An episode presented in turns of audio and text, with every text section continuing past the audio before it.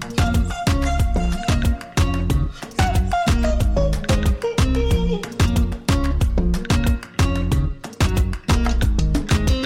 Si on ouvrait la fenêtre en grand Bienvenue, merci d'être à l'écoute. Vous avez rendez-vous avec votre podcast Ouvrons la fenêtre. Je suis Sophie Noailles, journaliste, et je souhaite continuer à donner la parole dans un monde où tout se vaut pour y voir un peu plus clair et puis comprendre. Je vous invite donc au fil de mes émissions à ouvrir ensemble nos fenêtres grâce à des tranches de vie qui font sens, des livres et leurs auteurs, des personnalités qui nous emmènent par les chemins de traverse pour nous aider à élargir nos horizons et notre réflexion. Allez, ouvrons la fenêtre, le podcast aéré est fait pour vous, c'est parti.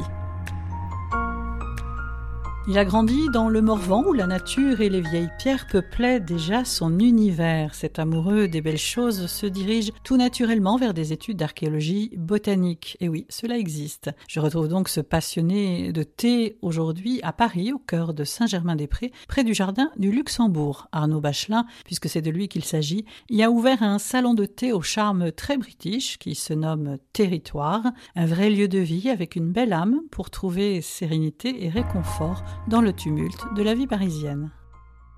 Merci de me recevoir ici, euh, rue de Condé, dans ton salon de thé. Alors c'est vrai que c'est toute une ambiance et puis on passe du bruit de la rue au, à un antre calme, serein, où on vient finalement se réconforter. Puis en ce mois de septembre, voilà, c'est la période où on vient prendre un thé sur une table tranquille. Tu peux me raconter en quelques mots l'histoire de ce lieu qui t'appartient? Alors déjà, même si j'ai tout fait dans ce lieu, euh, la personne qui est responsable de l'ouverture de ce lieu, c'est mon associé qui un jour m'a dit, écoute, ton univers mérite une vitrine euh, vivante euh, pour que les gens puissent véritablement faire connaissance avec tout ton monde. et donc j'ai commencé à imaginer ce lieu il y a cinq ans maintenant. Et l'idée était véritablement, je suis très très attaché au monde rural, était de faire euh, une maison de campagne. C'est plutôt assez bien réussi parce que on a toujours l'impression d'être ailleurs quand on est chez, chez Territoire. Et tout a été pensé comme une, une, maison de famille, donc avec des choses dépareillées. Avec, euh, moi je me rappelle toujours ces, ces, dîners à table en famille où euh, à la fin du repas c'était toujours la même discussion, c'était de savoir pourquoi cette assiette il n'y en avait plus qu'une, etc., etc. Et donc c'est ce que j'ai voulu re retranscrire ici avec plein de plein d'objets qui raconte plein de choses, à la fois ma vie, mon parcours, mes passions et puis euh, bah, notre projet. Alors, il y a de la vieille tomate, comme tu le disais, des, vieux meubles, euh, des vieilles tasses, et puis évidemment, il y a du thé. Évidemment, c'est un produit phare, c'est un produit qui me, me suit depuis euh, que je suis véritablement enfant, puisque j'ai jamais trop aimé le lait. Donc c'est ce qui m'a amené à, boire des, des infusions et, du thé. Alors je l'avoue, à l'époque, euh, il n'y avait pas autant de, de, finesse dans le produit, puisque c'était un produit qui était un peu boudé euh, en France. Et de variété, en fait. Totalement, oui. Et puis on avait beaucoup de choses parfumées synthétiquement, et puis on se posait pas tellement de questions à l'époque.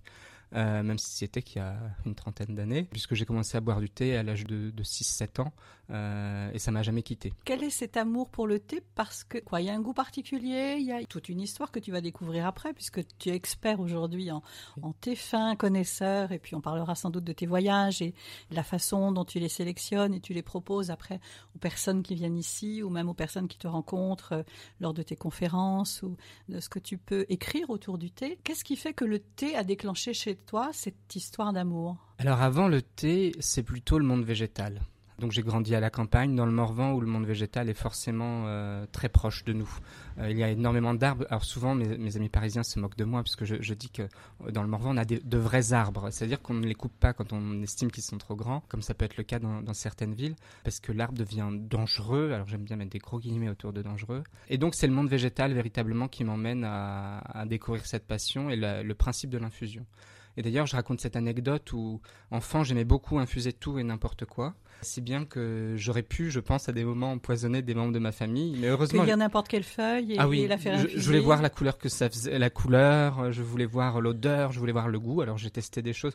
Et c'est drôle, c'est qu'après, à la faculté, on m'a appris que certaines plantes que j'avais bu étaient des poisons. Enfin voilà, j'ai joué avec de la ciguë quand j'étais petit parce qu'il y en avait énormément autour de la maison et je trouvais cette plante très très belle. Donc, enfin voilà, c'était vraiment ce, ce monde végétal. Et après, il y avait quelque chose de très réconfortant que je retrouve dans toutes les plantes, mais beaucoup dans le thé parce qu'on a une texture beaucoup plus présente. Le côté vraiment enveloppant, réconfortant Qu'on vient trouver ici chez Exactement. toi. Tu as fait donc des études de d'archéologie botanique. Oui. C'était presque naturel de, te, de t'orienter dans cette voie, mais archéologie botanique, moi j'ai jamais entendu parler de ça. Alors il y a d'abord eu archéologie, Et ensuite, j'ai rajouté la botanique. Pourquoi l'archéologie? Donc toujours dans ce milieu rural, on a tous euh, euh, des grands-parents, des oncles, des tantes qui ont des prés avec au milieu une ruine. Et la fascination commence avec ça, et ça commence avec une ruine de chapelle du XIIe siècle, dans un tout petit pré où il y a des moutons, donc dans un village qui s'appelle Mani, euh, dans, dans Lyon. Et, et, donc une fascination qui commence là. Et puis, euh, je connaissais évidemment tous les gens de ce village, et donc je discutais beaucoup avec eux, et donc je me tenais mon enquête, parce que euh, très jeune, une dizaine d'années, je faisais du porte-à-porte pour poser des questions aux gens et leur demander qu'est-ce que vous connaissez de l'histoire du village. Et grâce à ça, d'ailleurs, aujourd'hui, on a des témoignages de gens disparus sur euh, ben, toute la période de, l'occupation, avant et après-guerre, qui était assez euh, intéressant parce que les gens me le présentaient de façon très positive et j'ai toujours trouvé ça plutôt fou. Et donc, une fascination pour les pierres, et puis une dame un jour me passe un livre d'un curé, l'abbé Para, qui était un archéologue, avec des grands guillemets, et qui, du coup, a fait énormément de découvertes dans la région et il est devenu un peu mon, mon mentor. J'ai évidemment couru les musées avec mes grands-parents qui étaient aussi très férus de, de découvertes. Il y a ce côté chez toi aussi de, de transmission, ah oui, très de, important. de cette présence de tes grands-parents qui ont beaucoup compté? Énormément. Enfin, ce sont des. Alors, euh, souvent, sans nostalgie aucune parce que je... aujourd'hui, ils ne sont plus là. Et j'ai eu la chance que ma grand-mère voit le début de cette aventure et qu'elle en soit assez fière. En fait, c'était des personnes euh, très vivantes j'ai envie de dire, euh, qui était très curieuse de plein de choses, qui glanait énormément de choses simplement pour le plaisir en fait d'être euh, en forêt à ramasser des châtaignes ou des champignons. Voilà, plein, plein de petites choses comme ça. Et, et donc ils, ils, poussaient, et ils avaient ce, cette façon de nous pousser à aller euh, au bout des choses, au bout de nos passions. Et tout était possible. Alors certes, ni dans un milieu trop favorisé, ni vraiment défavorisé, euh, euh, mais, mais toujours ce côté où tout était possible et il fallait vraiment au bout de ses idées, de, de ses rêves. Et c'est ce que j'en garde aujourd'hui encore. Cultiver et cultiver cette curiosité? Permanente, en permanence, c'est-à-dire ne jamais s'arrêter d'apprendre. Euh, d'apprendre, de découvrir et de partager, de transmettre. Et ça, pour moi, c'est très très important. Et c'est aussi pour ça que j'ai trouvé que le projet territoire avait du sens, parce que en fait, c'était une façon de transmettre d'autres choses. Et l'archéologie, en fait, c'était ça aussi, c'était savoir d'où on vient, parce que pour moi c'est une question très importante. Je suis féru de généalogie, d'histoire locale, les racines, revendiquer ces racines aussi. Et, et, et donc aujourd'hui, beaucoup de personnes savent que je suis du Morvan parce que je revendique véritablement d'être euh, du Morvan. Un territoire d'ailleurs que, que l'on connaît peu ou sur lequel on a des a priori. Oui. Oui, alors qui a été un peu boudé. Euh, alors j'entends souvent oui, mais il n'y a rien. Euh, et, et, moi, j'aime souvent répondre à ces personnes que là où il n'y a rien, il y a souvent tout. C'est vraiment tout un état d'esprit. Et donc, au travers de l'archéologie, j'ai réussi en fait à, trouver cette voie-là. Avec une obsession, euh, je voulais terminer le travail que l'abbé Parra n'avait pas fait, euh, avec des techniques enfin, nouvelles, puisqu'il a fait la, pratiquer l'archéologie au début du XXe siècle. Donc, euh, autant vous dire que les, méthodes ont bien, bien, bien évolué. Et donc, avec une obsession de la préhistoire, puisque je trouvais que c'était la partie la plus compliquée, parce qu'il y avait encore énormément de choses à faire parce que toutes les personnes en archéologie, enfin beaucoup, choisissaient de partir sur euh, l'archéologie du monde antique, euh, du Moyen Âge. Et je trouvais ça un peu facile parce qu'il y avait énormément de, de vestiges et, et, puis une vraie facilité puisqu'on a des textes, là où en préhistoire et protohistoire, on a très peu de textes. Mais il faut faire des recherches. Oui, énormément. Et donc c'était ce côté aussi euh, d'enquêteur euh, qui, me, qui me plaît énormément et que je continue aujourd'hui avec le, le, monde du thé. Euh, c'est de remonter euh, des filons et puis d'essayer de, raconter en fait une histoire sans, raconter des histoires et de véritablement mettre bout à bout en fait toutes nos découvertes pour pouvoir en arriver à un schéma de compréhension de civilisation qui, qui sont nos ancêtres très très grossièrement mais qui sont nos ancêtres. Et très vite, je me suis retrouvé face à une chose, c'est que j'aimais déjà énormément le monde végétal et je me suis dit une période comme le néolithique, où on invente l'agriculture, euh, le monde végétal est forcément une claque pour nous au quotidien. Et donc j'ai commencé à m'intéresser à la botanique à ce moment-là, et à la botanique préhistorique. Et donc en fait, euh, c'est devenu l'archéologie botanique, puisque j'utilisais les plantes pour essayer de raconter le quotidien éventuel, euh, puisqu'on est en préhistoire, donc pas beaucoup au conditionnel, éventuel de, ben, des hommes préhistoriques. C'est une démarche originale que peu font finalement. Oui, alors euh, qu'on connaît peu. Qu'on connaît peu, euh, et en fait il y a des, des, modes par pays. En Angleterre, c'est une démarche qui est très courante et logique, mais ils ont un rapport au monde végétal qui est pas le nôtre non plus. Et, et, et donc c'est toute une logique. Mais vous savez, pendant très longtemps, en archéologie, on n'étudiait pas les, les, vestiges animaux. Et il a fallu qu'une femme, bourguignonne elle aussi, que j'ai la chance de connaître, Thérèse Poulain, il a fallu que cette femme, un jour, dise Mais attendez, c'est un matériel très important qui nous apprend énormément de choses. Et aujourd'hui, c'est courant et logique d'étudier les restes animaliers. Il n'y a pas que les vieilles pierres. Exactement, il y a, il y a, tout un ensemble. Tu cites dans ton ouvrage, puisque tu as écrit un, livre hein, qui s'intitule L'heure de vérité, qui a été édité aux, éditions euh, Baker Street, une archéologie du thé. Tu cites évidemment euh, nombreux un personnage qui t'est cher, Robert Fortune. Oui. La première rencontre avec Robert Fortune, elle est accidentelle. Un jour, quelqu'un me dit Ah, c'est drôle, tu as la même date de naissance que Robert Fortune. On était en train de boire un thé quand il me dit ça, et donc euh, très curieux, je dis mais qui était ce, Robert Fortune? Il me dit comment tu ne connais pas Robert Fortune? Euh, J'avais une vingtaine d'années. Euh, je dis ben non, je ne le connais pas, mais je demande qu'à le connaître. Il me dit écoute, je ne te dis rien, découvre-le.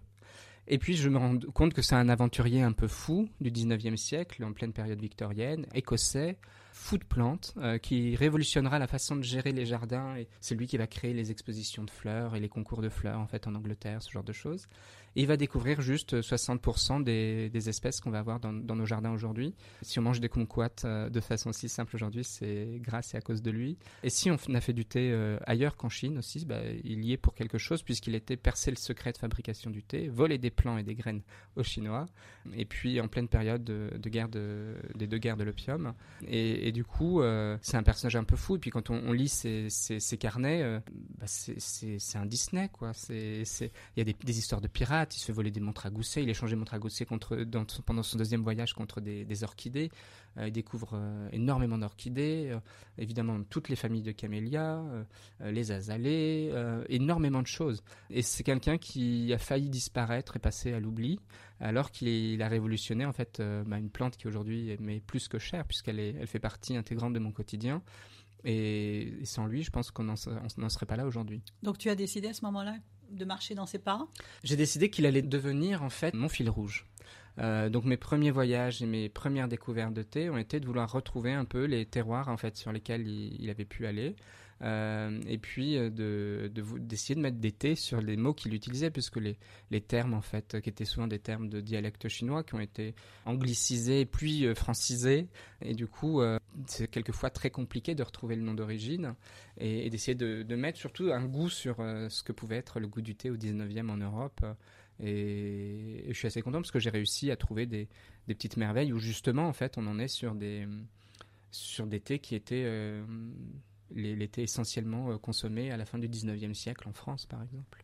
Tu as cité le mot euh, camélia tout à l'heure. Alors, j'imagine que peu de personnes savent que le, thé est un, euh, finalement un camélia.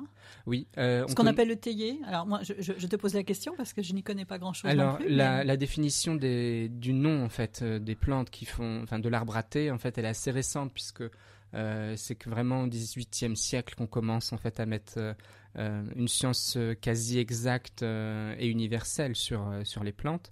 Et, donc la discipline botanique, pour la simple et bonne raison, c'est que souvent on avait le problème, c'est qu'un pays avait un nom et puis l'autre en avait un autre. Donc on pouvait avoir, par exemple en France, pendant très longtemps, on a appelé le théier le TA. bon, ben, très bien.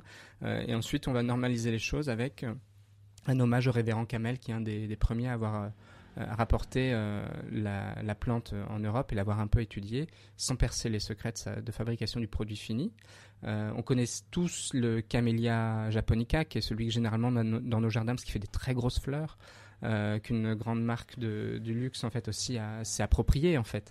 et puis bah, le, le, théier en fait, on va dire le théier le nom vulgaire, mais c'est le Camellia sinensis pour faire simple ou Camellia samica.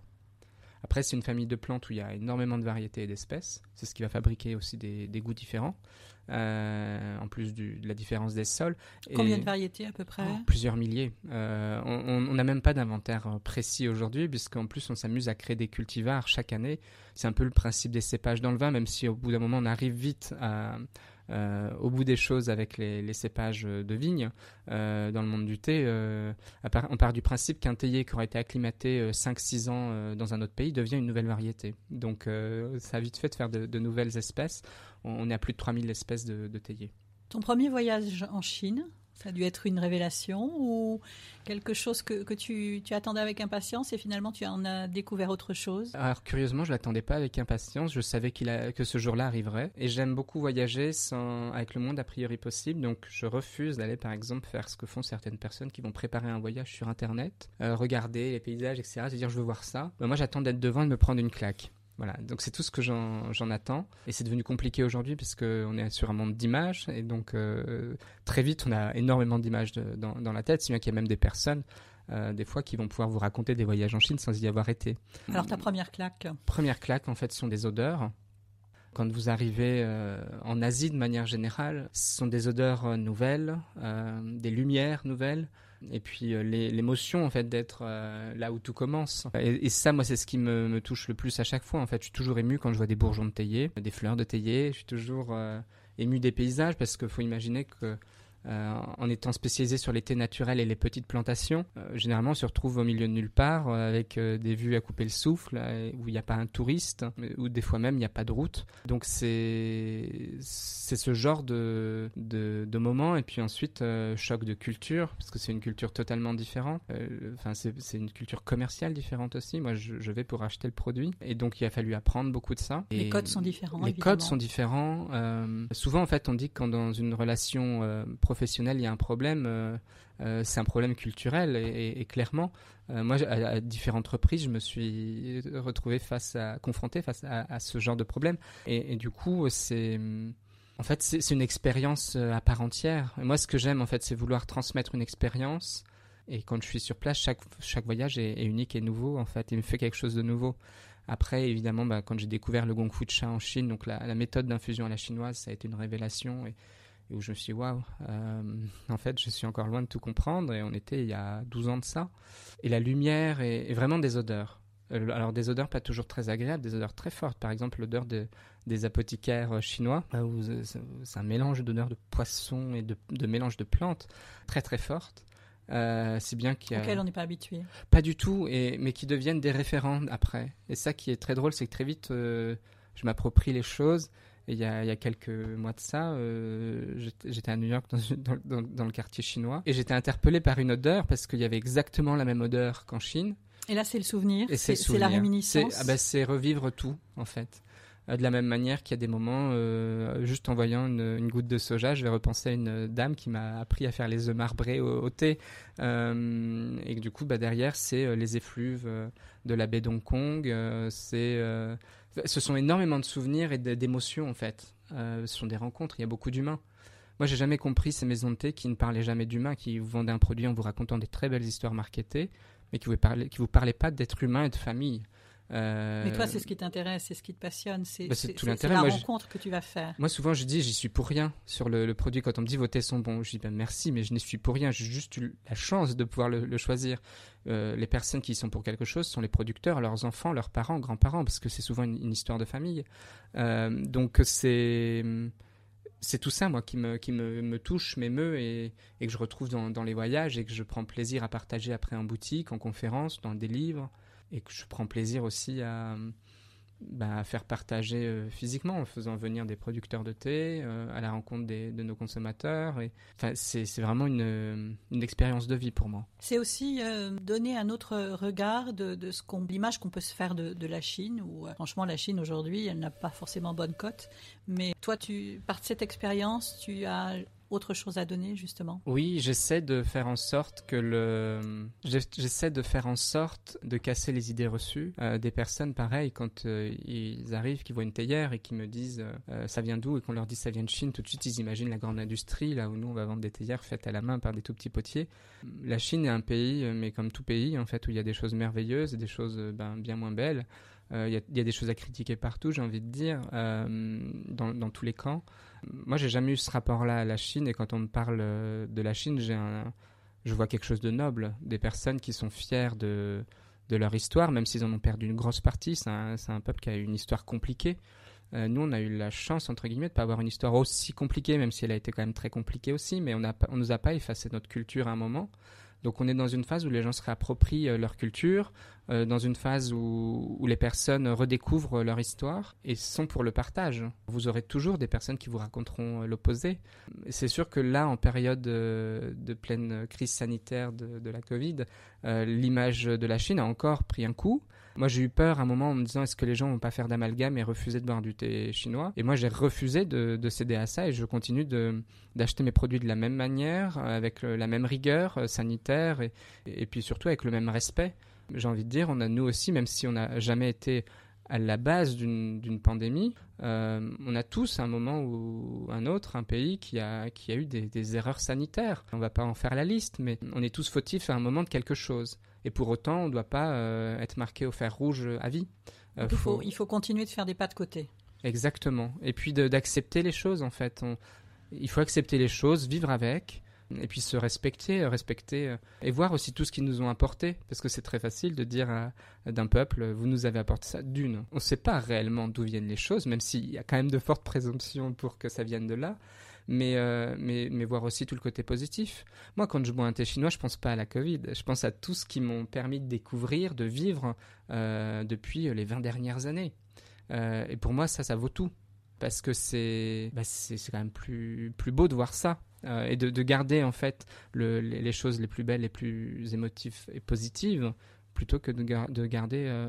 c'est comme quand vous avez quelqu'un qui disparaît, vous allez vouloir garder le plus beau souvenir les plus beaux souvenirs et pas les, pires, je pense. Tu parlais de, cette tradition, de, de, l'histoire, et tu es en train de le vivre. Alors déjà depuis quelques années, avec ce, beau projet que tu as, euh, on fait un retour là dans le Morvan, hein, dans Lyon, euh, dans ce pays que tu aimes tant, avec ce beau projet autour de, de cet édifice dont tu as fait l'acquisition il y a quelques années, qui est l'abbaye de Saint-Martin-du-Bourg, oui.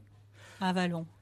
Bah, l'histoire commence assez bêtement. Euh, j'ai envie de dire que l'histoire, elle commence quand je suis en classe de troisième. Je suis en stage au musée de la Vallonnais et je découvre euh, ce bâtiment devant, devant lequel je passais tous les jours pour aller à l'école. Et là, je suis subjugué parce que euh, alors je suis très euh, touché par euh, l'architecture religieuse de manière générale, quelle qu'elle soit, et donc davantage de, par l'art roman. En plus, j'ai la chance d'avoir grandi dans un endroit où l'art roman se développe beaucoup et, a été préservé. Et a été préservé. On a fait très peu de place gothique et puis Viollet-le-Duc nous a pas trop trop massacré les choses.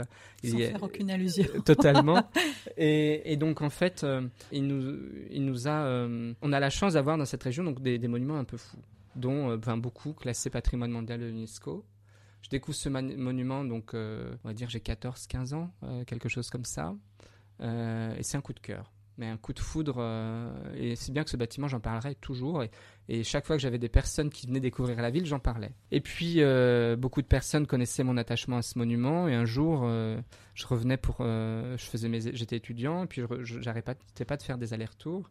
Il y a eu un premier rendez-vous manqué, le bâtiment a été vendu par la ville, et euh, c'est un promoteur immobilier qui l'a racheté, et qui avait le, projet, euh, moi je trouve horrible, mais euh, de, le morceler et d'en faire des, appartements. Il a commencé à le faire, et les monuments historiques se sont rendus compte du projet, et on dit mais ça va pas être possible, parce que c'est un monument historique, et que la loi interdit le morcellement d'un monument historique. Et hum, à ce moment-là, donc je reviens, j'ai mûri, et puis euh, j'entends parler de, la mise en vente en fait du reste de, de l'abbaye. Et donc là, je me dis bon, bah, c'est peut-être euh, mon, mon, occasion. Et donc je visite. J'avais ce, ce, projet d'acheter quelque chose dans, dans, cette région qui m'est très chère. Et puis euh, je vais visiter plein de monuments, dont celui-ci. Et celui-ci, à chaque fois que j'y revenais, mais c'était le pire, j'ai envie de vous dire, parce qu'il n'y avait pas de fenêtre, il n'y avait pas de porte, le sol au rez-de-chaussée c'est de la terre battue, pas d'eau, pas d'électricité. Un rêve complètement fou. Complètement. Et, et, je me rappellerai toujours, j'avais été visiter différents biens avec mon père notamment, et puis mon père à chaque fois, un jour me dit ah ça c'est très bien, en me, montrant une maison euh, du 19e, plus ou moins bourgeoise, mais j'aimais pas, je la trouvais trop trop facile presque. Il y avait l'eau, il y avait l'électricité, des fenêtres à toutes les, des carreaux à toutes les fenêtres, euh, et mon père était persuadé que j'allais euh, signer pour ça. Si ce n'est que bah, moi, dans ma tête, c'était Saint-Martin qui arrêtait pas de résonner. Donc, je, rachète Saint-Martin-du-Bourg. Et je me rappellerai toujours de ma réaction. Euh, alors, le hasard a voulu que la signature se, fasse euh, le jour de mon anniversaire. Un autre et, Voilà. et, du coup, euh, je suis sorti de chez le notaire qui est à 200 mètres du bâtiment. Et puis, je suis arrivé avec une grosse clé en fer forgé du 18e. J'ai ouvert la porte. J'ai regardé les murs. J'ai dit, mon Dieu, qu'est-ce que j'ai fait? Ah, c'est un peu plus qu'une ruine quand même. C'était un oui, peu plus qu'une ruine. Oui, oui j'exagère, mais, mais il n'empêche que il y, a, quand même de très beaux restes. Euh, même si le toit est en tôle, euh, euh, j'ai quand même la chance d'avoir des chapiteaux sculptés d'art roman, d'avoir des colonnes romaines du, du 5e siècle, et puis d'être aujourd'hui passeur de, cette histoire plurimillénaire, puisque c'est un des plus vieux bâtiments de, la ville, si ce n'est le plus vieux, puisque toute l'histoire de la ville aurait commencé là, à, savoir le nom de la ville, à savoir. Et c'est toute cette histoire qu'aujourd'hui je, je prends plaisir à à, retrouver, à, reconstituer pour la, transmettre et que les gens se la réapproprient. C'est l'âme de l'archéologue là qui Exactement, oui. Mais de toute façon, j'ai toujours euh, un regard euh, d'archéologue sur euh, sur le sur, mon travail. je peux pas m'en défaire. Vous me mettez à marcher dans un champ, mon réflexe est de regarder le sol, n'est pas de regarder le paysage en, de, en premier faire abord. Par par. Et de gratter, parce qu'il y a des moments où je suis intrigué par des choses, donc je vais vite gratter pour voir. Alors, ton projet en quelques mots autour de ce bâtiment bah déjà le, rénover, lui mettre des fenêtres, euh, le, rénover dans les plus belles euh, règles qui soient, dans le plus beau respect qui soit. Euh, c'est un monument religieux qui a été morcelé, à moitié détruit, qui a été... donc essayer de lui redonner un sens et une unité. Ce, lieu accueille des, événements, alors que ça puisse être à la fois des événements privés, mais en même temps des événements, enfin des expositions, des résidences d'artistes. Je veux que le lieu y vive.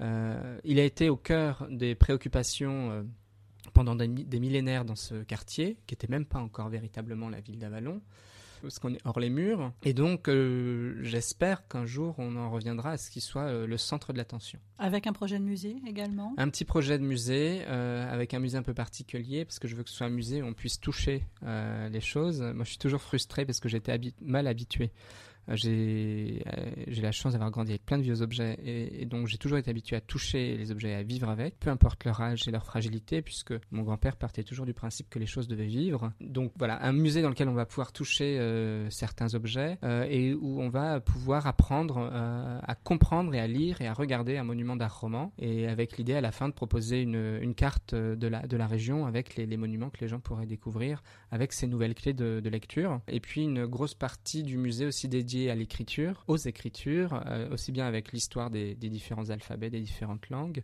mais aussi de qu'est-ce que signifient euh, les écritures, et puis puisque pour moi, l'art roman est une, une forme d'écriture. Alors, il y a un prix qui t'a beaucoup aidé. Oui le prix du, du, jeune repreneur de monuments historiques en 2019, qui a un prix euh, grâce au mécène de Patrice Bess et de la SLA Vespirène avec Dominique de la Fouchardière, qui récompense un, projet et, on va dire euh, l'œuvre, euh, l'énergie mise sur un projet lié à un monument historique euh, privé qui est destiné à être ouvert au public. Un gros coup de projecteur puisqu'on a eu la chance euh, d'avoir de la belle presse et surtout après ce qui a été fantastique c'est que ça a permis de faire prendre conscience aux habitants proches, aux locaux, même à des Parisiens aussi de, de la beauté du, du monument et puis de s'approprier un peu les choses. Et aujourd'hui, je suis très touché de voir euh, l'engouement et de, de, de, me sentir moins seul, puisque j'ai des personnes qui, alors des fois, qui veulent euh, trouver le moyen d'aider financièrement le projet, mais surtout aussi qui sont là aussi s'il y a des gravats à, déblayer, qui, qui, sont les premiers à, venir prêter main forte, à arriver avec leur pelle, même des fois leur remords, pour euh, aider à ce que le, le projet euh, avance euh, et à ce que je me sente euh, moins seul. C'est un bâtiment, il faut imaginer que ça fait 1200 mètres carrés. Donc, euh, quand on est en phase euh, euh, basse, c'est-à-dire qu'on a le moral au plus bas, euh, ça peut vite paraître euh, un poids insurmontable. insurmontable. Aujourd'hui, je le vois plus comme ça, grâce entre autres au prix, parce que je sais que je suis plus seul. Euh, a, grâce à toute cette communauté qui Il y a une vraie greffée. communauté en fait aujourd'hui. Euh, il y a des personnes qui me demandent euh, des nouvelles. Euh, euh, aujourd'hui avec les réseaux sociaux, c'est assez fou aussi l'engouement que ça peut avoir. J'ai des gens du monde entier qui, par exemple, suivent le monument mais véritablement sur sur Instagram, qui m'écrivent, qui m'envoient des messages, qui m'envoient des, photos. Enfin, j'ai une personne en Allemagne il n'y a pas très longtemps qui m'a envoyé une photo d'une église en disant c'est drôle, cette architecture me fait penser à cette église. voilà, des, des, plein de plein de choses comme ça. Grâce aussi aux réseaux sociaux, j'ai eu la chance de redécouvrir il y a quelques semaines un dessin euh, du début du 19e dans un, du monument dans un état euh, très préservé, et donc qui en fait le plus vieux dessin connu aujourd'hui euh, du, du, monument, qui était euh, au fin fond de l'Angleterre et qui a été retrouvé grâce à Instagram. Donc j'ai trouvé ça assez fou de savoir qu'aujourd'hui ce dessin est en chemin pour retrouver les murs de, de Saint-Martin-du-Bourg.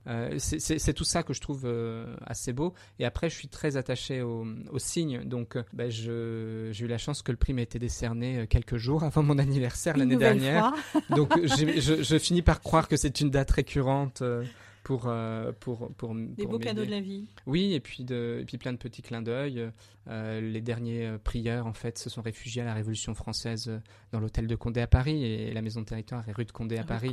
Parce que l'hôtel de Condé est à deux numéros de, de la boutique. C'est plein de choses comme ça où je me dis. Il n'y a pas de hasard. Il n'y a pas de hasard. Il n'y a pas de Totalement. Alors, si on veut te rencontrer, on vient ici Oui, rue alors. De Condé. On, vient me, me, retrouver rue, rue, de Condé. Après, euh, je peux être aussi en, en conférence. Oh, déjà pour euh, découvrir tes thés, prendre un, un, un, bon thé et puis quelques pâtisseries parce que c'est Oui. aussi agrémenté euh, de pâtisserie comme un, vrai salon de thé à l'anglaise. Exactement, hein, oui, l'idée c'était ouais, ce côté un peu campagne anglaise, euh, authentique, euh, simple, euh, mais fait avec le cœur. Voilà, c'est le, le mot d'ordre.